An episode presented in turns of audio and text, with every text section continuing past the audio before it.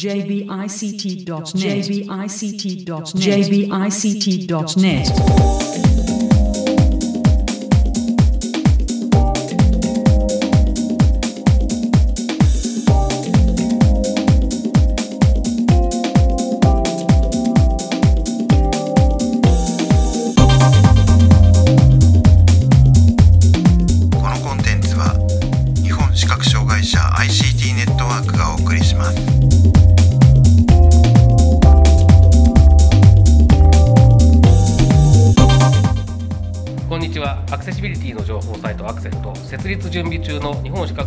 ICT ネットワークの共同制作で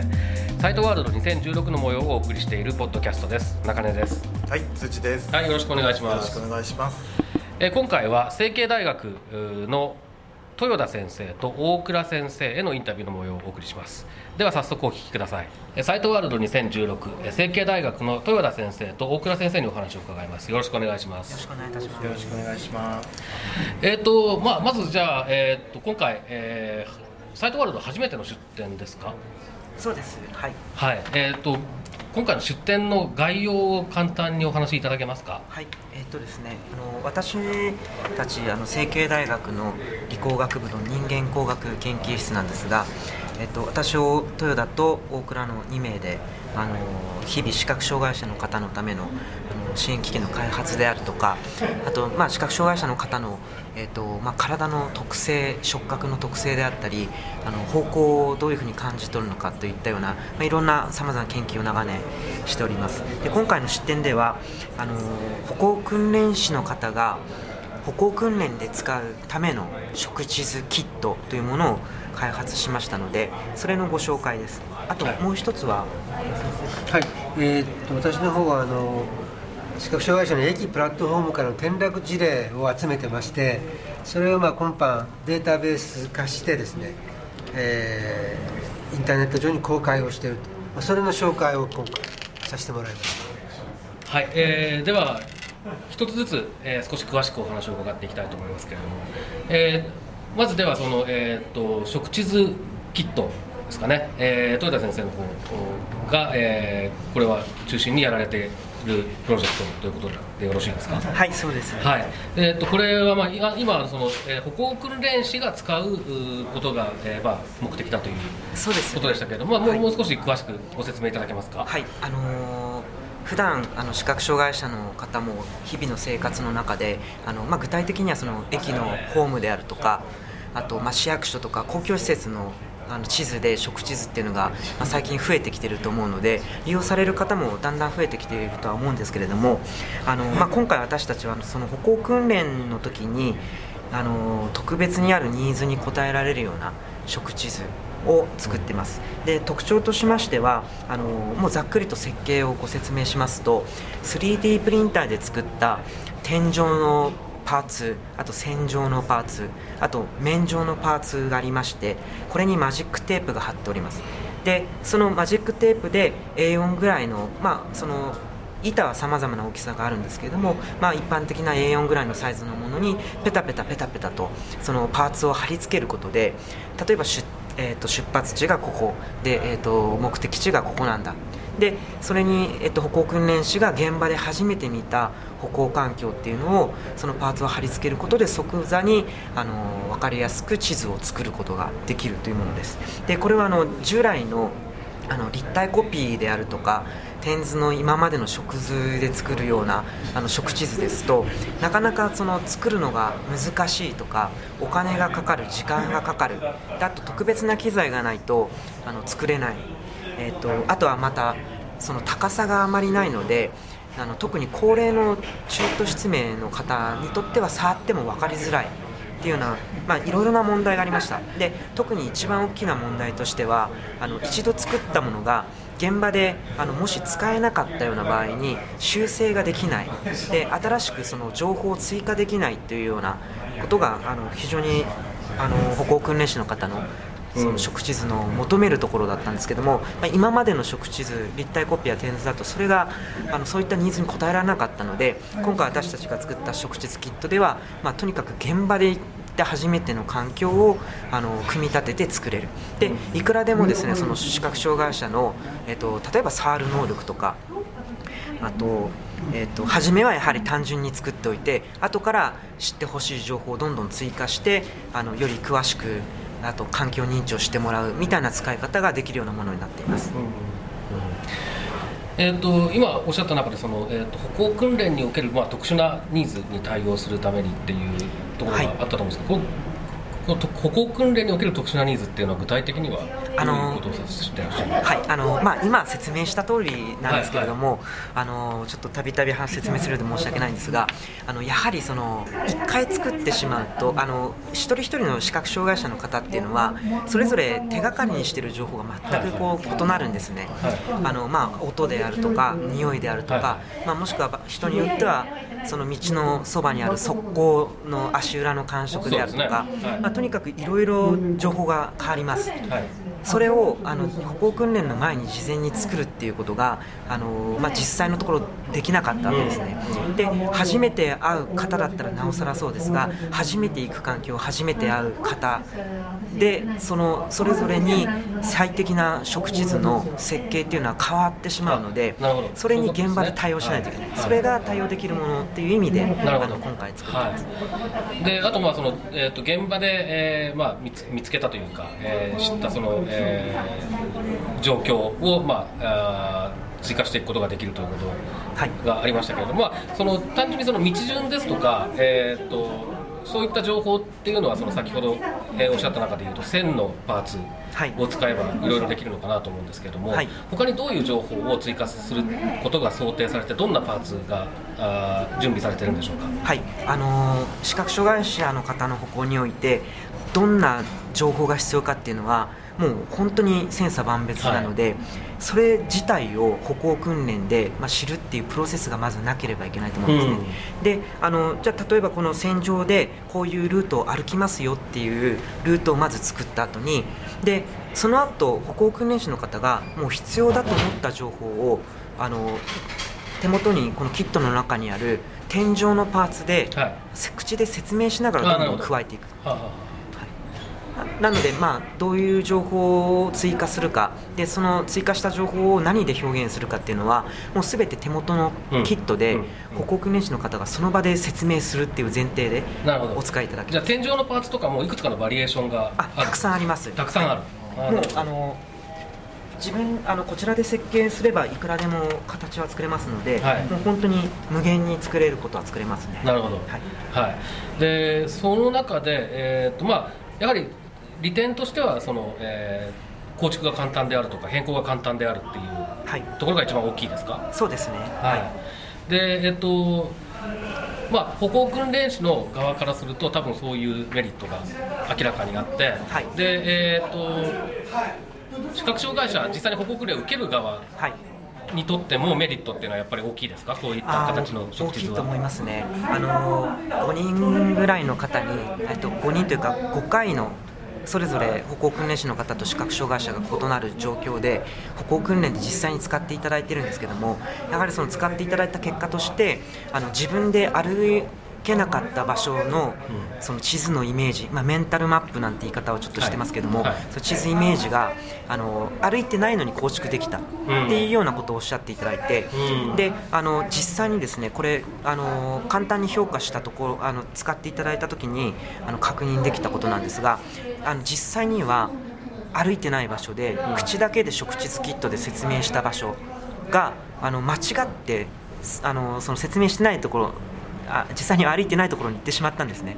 にもかかわらずその頭の中の食地図キットで得たイメージだけでその正しい方向目的地に向かって歩いて、まあ、結果としてそこにたどり着くってことができまして、でまあ、まとめますとその事前に歩いてないところの地図が作れる、うん、であの自分ですでに作られてる地図あの環境のイメージっていうのも、うん、あの間違ってるところは気づける、はい、でさらにあの地図で広いところを触るので知らなかったところをどんどん知ることができて、うん、まあ、更新修正があのどんどんできていく、まあ、こんなところが視覚障害者の方にとって非常にいい利点になるんじゃないかと思います。であとはまあ先ほどもちょっとおっしゃってましたけれども中途失明の方とかでその、えー立体コピーとかの読み取りがなかなか難しいっていうような人でも読みやすいとかっていうこともおそらく結構大きいですよね。まさにそうですね。あのご指摘いただいた本当にそこがポイントであのこれかなり高さがですね立体コピーや点図なんかと比べると高めにできてます、はい。あの高さとしては、えーとまあ、5ミリ以上から、まあ、大きいものでも30ミリ以下ぐらいまで、まあ、この高さいくらでも変えられるんですけれどもあのそういうボリュームがあるのでやはりもう指先の感覚が一般的にあの弱ってしまうと言われる高齢の方。で特に中途失明の方にとってはこういうシンプルなものはすごく触って、あのうん。高さがあって分かりやすい。そうですね。というふうにおっしゃいますね。はい。えー、とこれ、食地図キット、まあ、あの本当に使いようによってはかなりあの効果的に、えー歩行能力歩行能力というよりは、まあ、自分で動こうっていう気持ちをまず起こさせるとかそういうところにすごく影響がありそうな気がしますけれども、はい。じゃあこれを実際に、えー、と今後どういうふうに、えー展開されていきますか？つまり、はい。えーこれを使ってみたいっていう歩行訓練士の方とかが現れた場合は、はい。えーどう何か手を手に入れる方法とかがあるんでしょうか？はい、あのー実はそこがですねサイトワールドの中でいろいろたくさんご意見いただきまして、まあ、ぜひ売ってほしいというようなご意見、うんまあやはりそういうニーズはあると思うんですよね。ありましたね、うん。であの具体的にまだちょっとどこかっていう話はないんですけどもあのこの会期中にサイトワールドの会期中にあのいくつかの企業の方からちょっとお話をいただいたりあの実用化に向けてちょっといろいろ協力しようじゃないかっていうお話も出てるのであの、まあ、もしかすれば将来的にそういうものをお手元にうん。お配りできるかもしれませんし、はい。あとその、まあ、大学ということで、ええ。その営利目的ではないので、はい。実は初め想定していたことっていうのがその 3D プリンターで一つ一つのあのパーツを作ってるので、パソコン上にはその 3D のデータがあるんですね、はいはいでこれを無償で世界中に公開してしまってであの、まあ、それぞれの施設に 3D プリンターがあるっていうことが前提なんですが、まあ、お手持ちの 3D プリンターでダウンロードしたキットを制作してあのお使いいただけるっていうようなことも考えてます。なるほど。まあ、なんかその今まで作るのが難しかったけれどもある意味アナログなあーツールをそうですね。こういったデジタルな形で作っていけるっていうのはなんかすごく面白い時代になったなっていう感じがしますね。そうですね。あの本当に技術的にはローテクで、はい。全くそんな最先端技術とは無縁の内容なんですけれども、まあ、だからこそちょっと手軽で簡単で分かりやすくなってる。そうですね。でそういったその、えっとシンプルなものにこそやっぱり、えっと分かりやすさ力そういう力があるっていうのはすごく感じますね。そうですね。はい、では続いて、えー、と大倉先生の、はい。えーに、えーとえープラットフォーム転落事故の事例データベースですね、はい。えーこちらのお話を伺いたいと思いますけれども、えーとまあ、あのその名の通りなんだとは思うんですけれども、ええ。えーとどういった、えーと情報をどういった、まあ、流度でというかえーですね、えーどういった形であつ、えー蓄積して、えーそしてどういった形で利用できるようになっているのかといったような点、えー簡単に、えーデータベースの概要を教えていただけますか？はい、えーっと私はあのもう30年ぐらいあの視覚障害者の歩行特性のお分析研究を続けてきてます。でその過程で、まあ、あの視覚障害の方が表歩く時に2つ結構難しいところがあるんだよということを言われましたね一つはあの交差点の横断ですね。道路横断、でまあ、これは赤青信号の間に渡らなきゃいけないというのがありまして時間規制がある。もう一つがプラットフォーム上の移動ですねでで結構まあプラットフォーム上の移動についてはまあ転落というのもお以前から結構ありました。はい。でしばらくちょっとお休みしてたんですが実はあの交通バリアフリー法とかが2000年前後にはい。出てきてあの結構駅の整備っていうのは結構進んでうん。きてるというふうに思ってたんですがでもそのやっぱり転落事故はなかなくならない、はい。むしろ高止まりしてるという傾向が今あるんですね。で、まあ、転落事故が起こると、まあ、最近のことは最近だとすぐホームドアはいはい。っていう、なんかもうホームドアで終わっちゃうんうん。ですよ、全てが最近は。はい。はい。で本当はですね多分なぜその事故が起こったのかということをきっちり調べてで原因を見つけて対策を打つというのがやっぱり常道うんだと思うし、はい。そうしないとあのホームドアが全てにすぐつくわけじゃありませんから、あの対応っていうのがやっぱり後手後手に回ってくるというふうに思うんですね。でじゃあどういう方法あるのというのがありましてで、まあ、一つの方法はあの周りにいる人見えてる人があのそういう場面で少しケアをしてあげたらどうかということが一つ割とこう即効性といいますか効果早い効果が出るんではないかなというふうに思いま思いました、はい、でそのためにはその見えてる人に対してですね今どういう転落事故がどういう駅で起こってるんだということをなんとかこう広く知ってもらうと。でそうすることによってもし駅で杖ついてる人とか盲導犬使ってる人がいればちょっとケアをしてあげると。いったようなことができればあのかなり未然に防げるではないかな。というところが出発点であります。うん、で、はい。あの事例自身はあの30年ぐらい前にも少し集めて でしばらくお休みしててここあの4年ぐらいちょっと文科省から補助金を研究補助金もらいましてあの収集を再度再開をしてですね。で今般あのデータベースシステム公開のデータベースシステムも構築しまして今年の6月からですかね。あの一般公開を始めているというそういった状況です。であの事例につきましてはですねあの一応、えっと、全国のこの視覚リハの専門家の人にお願いをしましてもしあの付近で転落事例というのを聞いた場合にはぜひ知らせてくださいと。でで知らせてもらったら私の方から転落した人にアプローチをしましてで実際にその駅へ一緒に出向いてその時の様子をその歩行軌跡その時の歩行軌跡を含めて、まあ、細かく聞き取ると。なるほど、はい、かなり大変な作業ですね、はい、そうです、はい、でまあそれでいろいろ文字を起こしてですね、はい、であの図面も起こしてそして最後はですねこれそのままじゃなくて最後もう一つあの経験の豊富な歩行訓練士の人とか、うん、研究者の人とカンファレンスするんですね、うん、事例カンファレンス、はいはい、でこういう事故が起きたと。でこれは視覚障害者の歩行特性等から見てあるいう話かどうかとかですね。そういったことを吟味してあこれはその掲載するとですね非常にまああの教訓が大きいとか、うん、そういうものについて、まあ、吟味して掲載をしているというそういう流れで進めてますそういう形ですとかなりその、えー、絞られた情報というかあの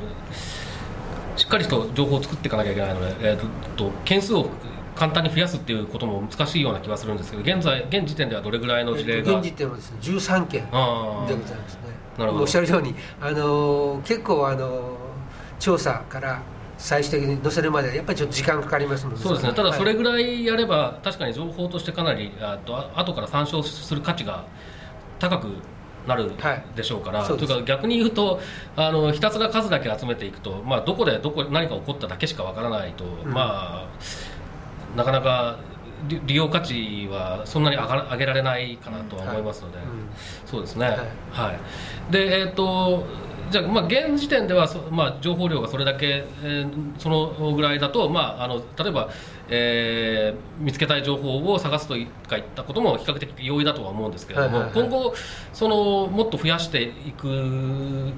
予定なんですよねやはり。はい。あの徐々に増やしていこうと思ってます。はい。すで、はい、にあのもう今一件あの掲載待ちのもなく載せるのがあります、はいでこれは今あのご説明いただいた中ではその、えー、っと周囲の人たち、えーまあしょえー、障害視覚障害者本人というよりも周囲の人たちへの、まあえー、注意喚起とかっていうようなことにつながるような情報提供っていう部分からスタートっていうお話でしたけれども、はいはい、なんか、えーと、聞いていた印象ではやはりその視覚障害当事者にとってもここの駅ではこういうところに注意をしないと、はい、えー、危ないよっていうことの情報につながるのかなという気はしましたので、まあ、ですからそういう意味で言うと両方が利用できるものというようなイメージなんですかね。はい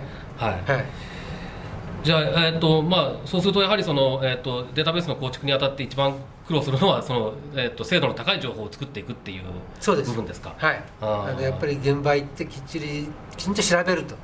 い。うところが、はい、まあこのあのデータベースのミソであり大変なところだ、はい、っていうでまあ、これは本当に個人的な興味本位で、えーまあまあ、そうそういう意味で言うと全部個人的な興味本位なんですけれども 個人的な興味で伺うんですけれども、そのやはり転落の事例というのは、えー、っと施施設の構造に起因するものであったりとか、はい。えーまあ、当事者が単純に本当に不注意だったっていう場合もおそらくあるだろうし、うん。いろんなケースがあると思うんですけれども、ええ。どうどういうような分類ができますかそういうあ、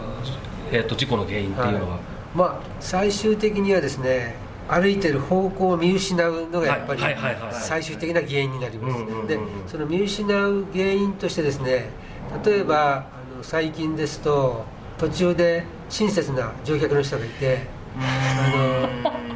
の ちょっと一緒に階段まで行きましょうと言った場合にですねご本人はその時は一人であの歩く練習も含めてやってたらしいんです。ねだから実はあのお断りしちゃったんですね。うんうん。でちょっと話し込んだためにちょっと方向がずれたんですね。でその方と別れた後ですねご本人ちょっと方向が見失って分かるんだけど分かってたんだけどもうその人に聞くのはちょっとかっこ悪いですよね、だから一人であの行ってたら落ちちゃったっていうそのありますね。まあでも確かにおっしゃる通りでその方向を見失うっていうのが最終的な原因なのはそうなんですよねきっとね、はいはい。それで例えばそれが、えー、と今のようなケースもあるでしょうし、はい。えー、と周りの音の反響で分かんなくなっちゃったりだったりとか、そうですね。柱があの、えーとま、曲面だったからそれでなんかちょっと柱に伝わっていったらなんかおかしなことになっちゃったとか、はい。あの柱をあのいわゆるエコー定位で見つけて、はい。反射的に避けて落ちたっていうのもあります。まあそれはですねあのホーム上の柱展示ブロックと柱の間隔が、はい。その駅は、はい。あの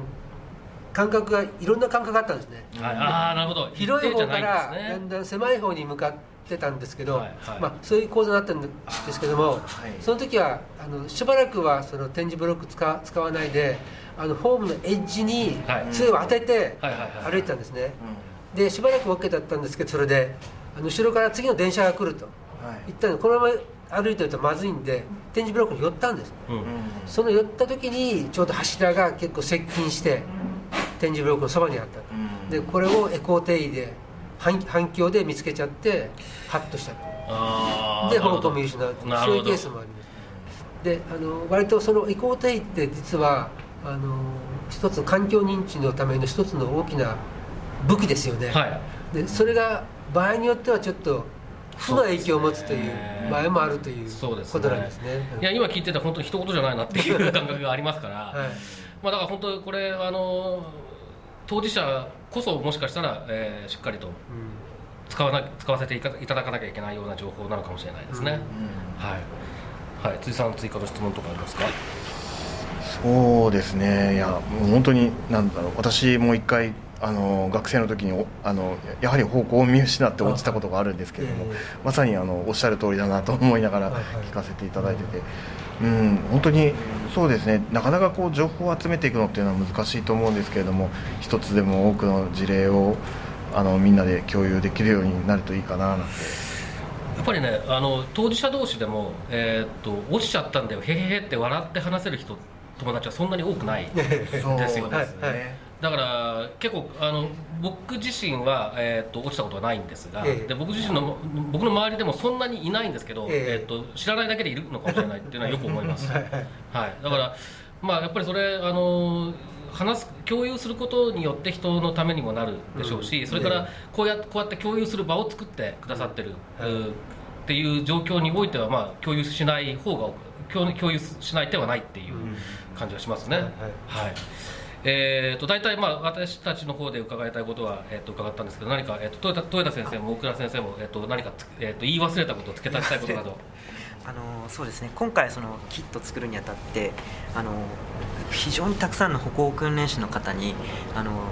調査をしまして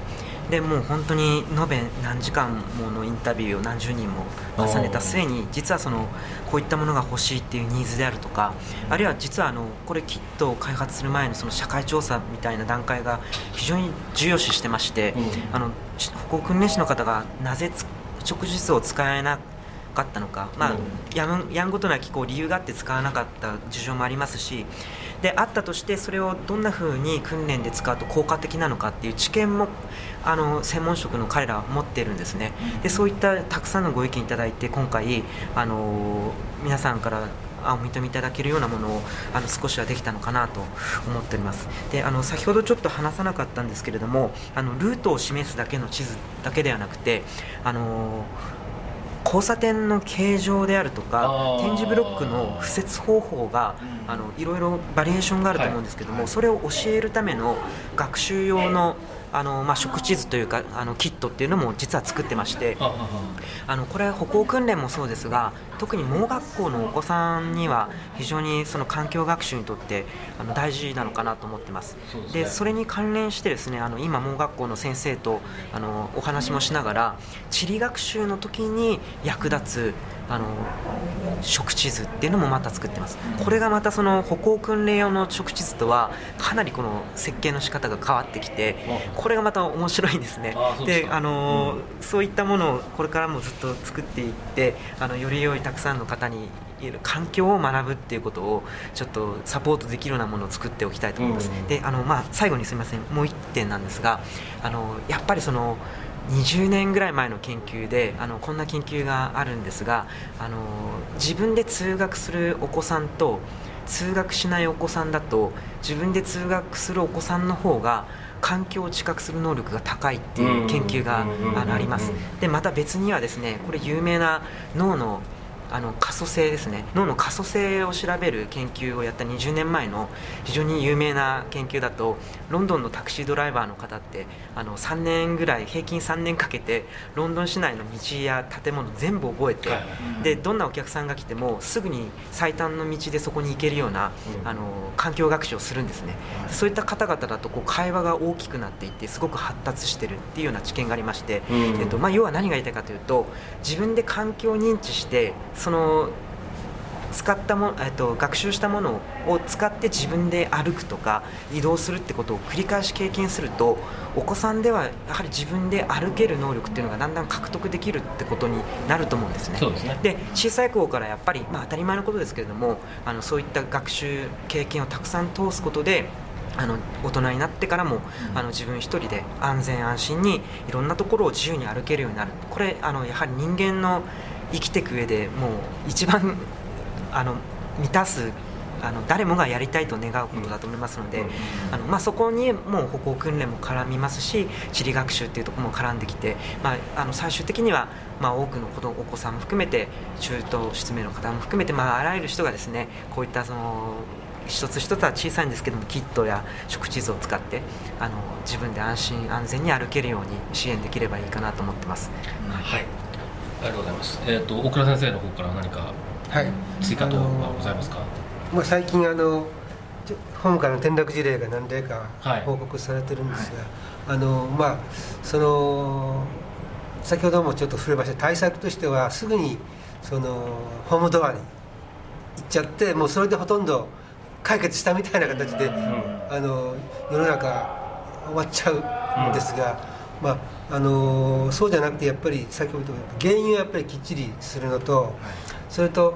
あのさっきも言いましたけど、まあ、周りの人のケアっていうのは一つある、はい。あとはまあ今そのホームドアに代表されるような、まあ、環境の整備と。でもう一つは今豊橋さんが言ったの関係するんですがやっぱりご本人がですねあの歩行能力をやっぱりあの獲得してで維持して向上させるということを常に心がけておくということがも重要かなというふうに思います。でそのためにはあの歩行訓練というのがあの結構もう科学的に確立したプログラムがありますから、まあ、そういったものを利用してぜひあの自ら歩行のスキルを獲得してほしいなというふうに思います。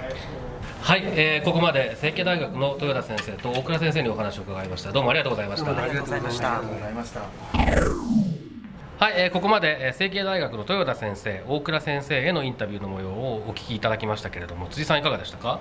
はいそうですねあのーまあ、歩行訓練の時に使用する食地図の話とあとはホームからの転落事故に関するそのデータベースの話両方ともその私たち視覚障害者の日常生活に大きく関わってくる話なのですごくあの今後が楽しみな研究だなと思ってお話を伺いました。はい、えーと、そうですね。で僕はですねこのプラットフォーム転落事故事例データベースっていうのはデータベースっていうからもっと件数がすごいたくさんあるやつから検索できたりするのかなみたいなイメージを持ってたんですけれどもそうではなくて、えーと、一つ一つの情報をすごく丁寧に作って、えー、事例として後ですごく使えるものにする、え利用価値が高いものにしていくっていうそっちの方が重要なんだなということが分かってでこれはやっぱりその、えーと、インタビューの中でも言いましたけれども視覚障害当事者がやっぱりちゃんと読んで、え、自分も同じようなミスをしないようにする、え、あるいはこういうところでは気をつけるようにする、え、そういうふうな形で自分の、え命を守る安全を守るために十分活用できる内容なんじゃないのかなというふうに、えー、話を聞いてて思いましたね。はい、はい、であとは、まあ、食事キットの方はね本当あのこれもインタビューの中で言いましたけど新しいものを使って古い手法に役立つものを作っていくっていうこの感じがすごく面白くて。